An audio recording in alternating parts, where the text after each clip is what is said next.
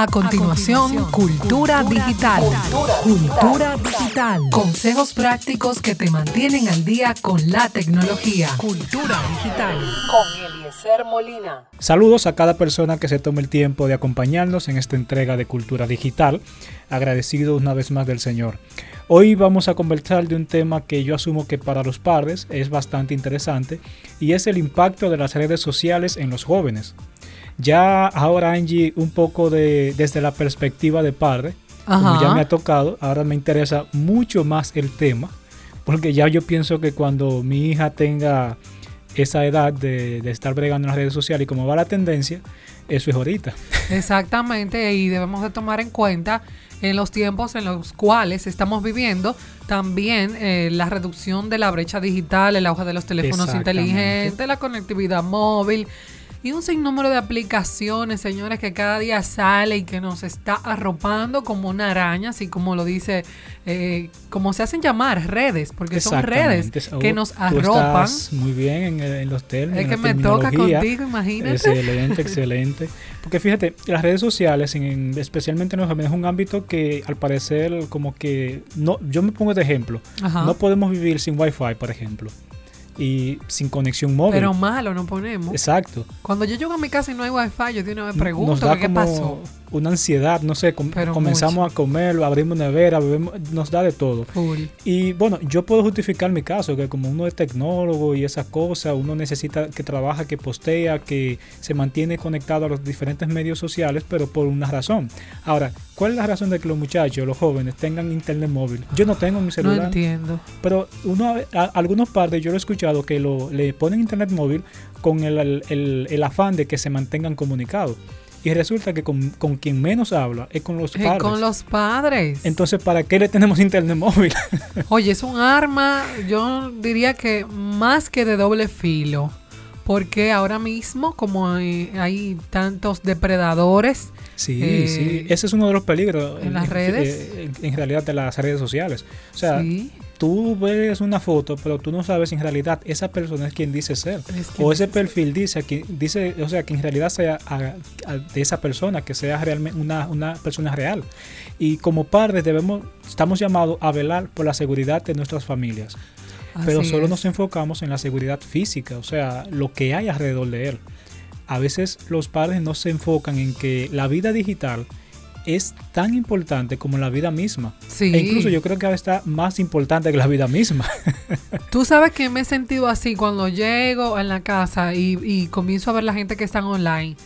Y, o cuando no estoy online y logro entrar, yo digo, o sea, ya estoy presente, ya llegué, o sea, llegué, estoy aquí. Es como que la gente se siente que está viva, que está activa. Exactamente. Entonces, eso es lo que pasa. Imagínate nosotros que somos adultos, que ya se supone que nuestra mente está un poco más asentada, que ya ha madurado y tenemos esas, esas ansiedades. Imagínate un adolescente que por ser adolescente aún está en una, una etapa de alborotamiento. Sí. ¿Cómo actuar en las redes sociales? Conocer amigos, eso es lo más chévere. O sea, buscar gente de tu edad. Exactamente. Incluso Facebook es en gran parte culpable porque te recomienda amigos. Recientemente veíamos que, eh, que, WhatsApp iba a compartir. Yo digo desde, desde el aspecto estrictamente de seguridad que es un puro, una pura máscara de que te daban la opción de que tú eligieras si quieres o no compartir. En realidad ya lo están haciendo. No, no se engañaron. Exacto. Para mí ya ellos lo están recabando porque solo tú tienes que ver que con quien tú conversas en WhatsApp cruzas palabras, al poco tiempo ya te están sugiriendo como amistades. Entonces, eh, el impacto de redes sociales en los jóvenes es aún más susceptible a que sean estafados, sean secuestrados inclusive. Claro que sí. Como tú hablabas de la seguridad física, que los padres nos enfocamos, señores, hay una seguridad, yo le digo que son policías virtuales, porque se encargan de ponerse en el lugar de un adolescente y chatear con ciertos individuos que a lo mejor tienen una sospecha por algún indicio que han dado. Han, enviado una señal, ese supuesto adolescente, entre comillas. Entonces, tiene la policía digital detrás, como yo le llamo, y gracias a eso han caído unos cuantos pedófilos. Exactamente. Imagínate que eh, los que caen no, no representan ni un 1% de lo que en realidad hay, de la masa que hay. Muy triste. O sea, hay muchísimos perfiles, no solo en Facebook, porque a veces nos enfocamos nada más en Facebook. Hay este, en WhatsApp, que a veces te llega de un número desconocido y el adolescente comienza a chatear con esa persona o con ese número desconocido que le ha llegado, pero no confirma, no sabe quién es en realidad. Luego dice, no, yo soy fulano de tal. Ah, ¿qué edad tú tienes? Bueno, es tal edad porque viven compartiendo ejemplos sus teléfonos en los medios sociales, escribiéndolo literalmente. Y esto cualquiera tiene acceso. La ubicación. Exacto, la geolocalización que tú es te foto y le dices está en tal lugar. Aquí yo tengo 12 recomendaciones, podríamos llamarle, o algunos puntos que es para o tratar de mantener la seguridad y privacidad en la red. Entre ellos, por ejemplo, es enseñarle a crear contraseñas seguras a los niños. Pero tenemos otro problema que, por ejemplo, a mí me encantaría, me encantaría impartir una conferencia a los padres de de qué hay en las redes sociales, que, cómo se mueve este mundo, pero muchos padres se escudan, no, es que yo no sé, no entiendo de la de tecnología, eso es muy difícil y los adolescentes le llevan milla. O sea, ¿cómo tú proteges a tu familia de algo que tú no conoces? Que tú no conoces. Entonces es imposible. Tú ves que, por ejemplo, cuando el ejército va a invadir, ya ha enviado ciertos que le llaman investigadores, como una especie de investigadores, a que vean el terreno, todas las vulnerabilidades, investigan el terreno antes de, digamos, invadir. Eso es en cuando hay guerra y esas cosas. De la misma forma, ¿cómo usted combate algo que usted no conoce? Usted va a tirar palo a ciegas. Entonces, lo primero es que usted sea capaz de poder entender cómo funciona lo básico de las redes sociales. Yo no digo que sea necesario instalar herramientas de espía en, los celulares de los adolescentes, porque en realidad no va a funcionar. Tampoco creo en eso de que no, que la privacidad. A mí me enseñaron que en la casa que donde tú tienes que ver a tu papá y tu mamá. No, hay forma de que tú, no, que yo no quiero que papi se entere de esto. No, no.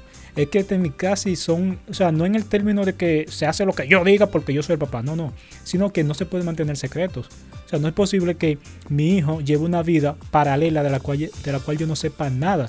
Y el Internet, la vida digital, es una vida paralela.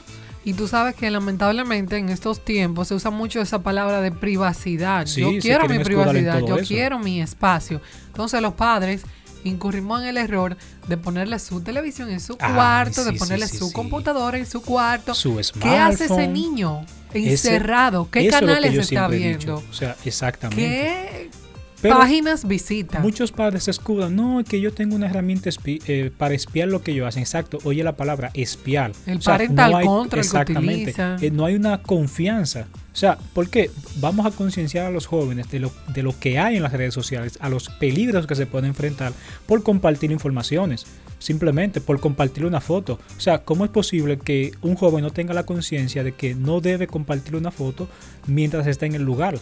Porque tú no sabes quiénes son todos tus amigos. Es decir, yo estoy en un restaurante y son las 8 de la noche, me tomo una foto, con mi plato de comida, sí. pero también posteo en qué restaurante estoy. Y encima de eso está la geolocalización activa, que te dice la ubicación exacta del restaurante. Y a la gente le encanta eso, sí, es lo más triste. Vamos a decir, tú no estás dejando brecha para que tengan dudas. ¿Dónde será? No, no, el que quiera hacerte un daño ya sabe exactamente dónde tú estás. Y quiero recordar lo que pasó hace una semana con una bloguera en Nueva York, que ella era fitness, una bloguera fitness. Ah, nosotros compartimos la noticia en tangeli.com, tangeli.com, entren.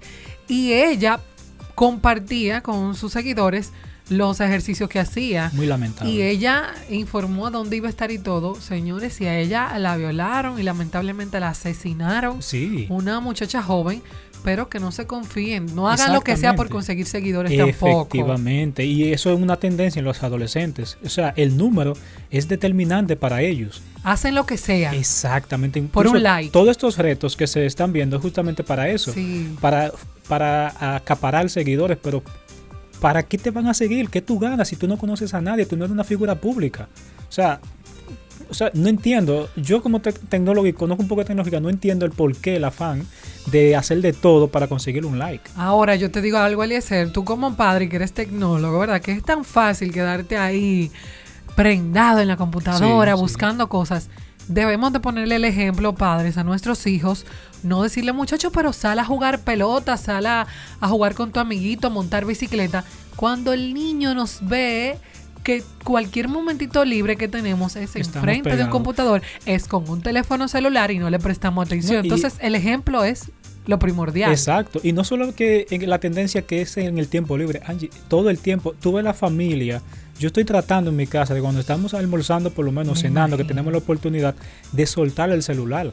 Pero a veces hay las responsabilidades, no se sumergen las responsabilidades que, la, que me pueden llamar de la empresa por una emergencia, sí, pero yo creo que la empresa no se va a caer porque tú dediques 30 minutos a, almorzar o a cenar con tu familia. No, la empresa te puede despedir, el trabajo te pueden cancelar, pero tu familia no te va a votar, no te va a cancelar, tu hijo tampoco se puede separar de ti, no se puede divorciar. Entonces hay que darle ese tiempo de calidad a nuestros hijos, enseñarles a manejar con responsabilidad las redes sociales. Exactamente. Ya vamos a mencionar a los, oyentes los 12 puntos para mantener la privacidad y la seguridad, o más, o más o menos mantenerla, porque como siempre digo, no hay nada 100% seguro en la red, y son estas.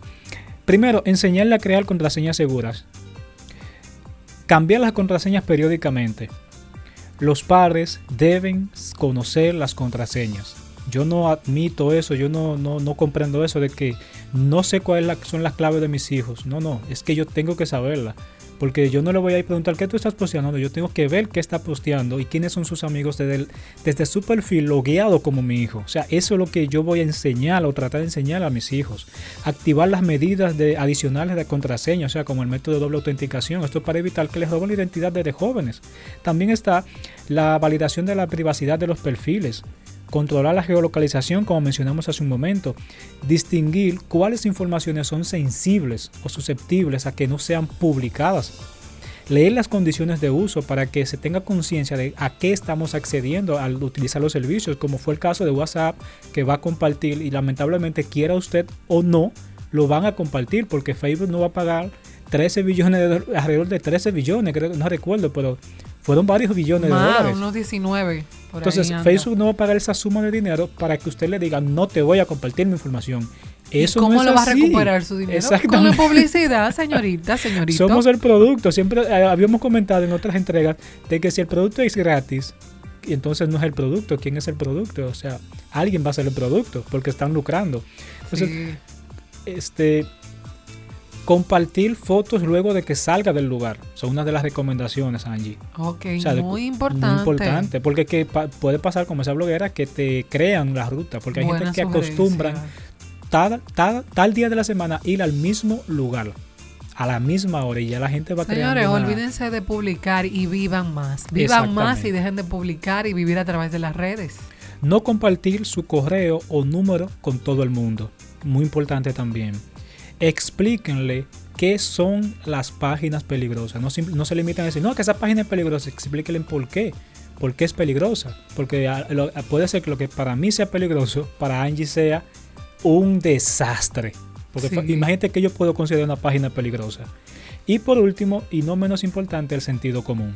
Ahí yo felicito a los, a los adolescentes que me he topado que tienen su perfil, ejemplo, en Instagram, que cuando tú le das a seguir tienen que confirmar la solicitud, e igual en Twitter, que tienen sus Twitter privados. Eso es una medida aplaudible para esos adolescentes que se nota que tienen un poco de sentido común, pero no servirá de nada si están eh, aceptando a todo el mundo sin depurar antes. Exacto. Ya sería todo por esta entrega, Angie, y gracias a cada oyente que se ha tomado el tiempo. Recuerde que nos pueden seguir en las redes sociales como Eliezer Molina M en Facebook, Twitter, Instagram y YouTube, y nuestro portal de tecnología elieselmolina.com y desplegando Spot F5. Angie Tavares, ¿cómo pueden contactarte? Bueno, a mí me pueden contactar a través de tangeli.com. Este es un blog que publicamos noticias diarias de entretenimiento, curiosa, del séptimo arte, del mundo del séptimo arte en general. Ahí estamos informándoles, así que le invitamos a que nos visiten en tangeli.com. Cultura, digital. Cultura, digital. Consejos prácticos que te mantienen al día con la tecnología. Cultura digital. Con Eliezer Molina.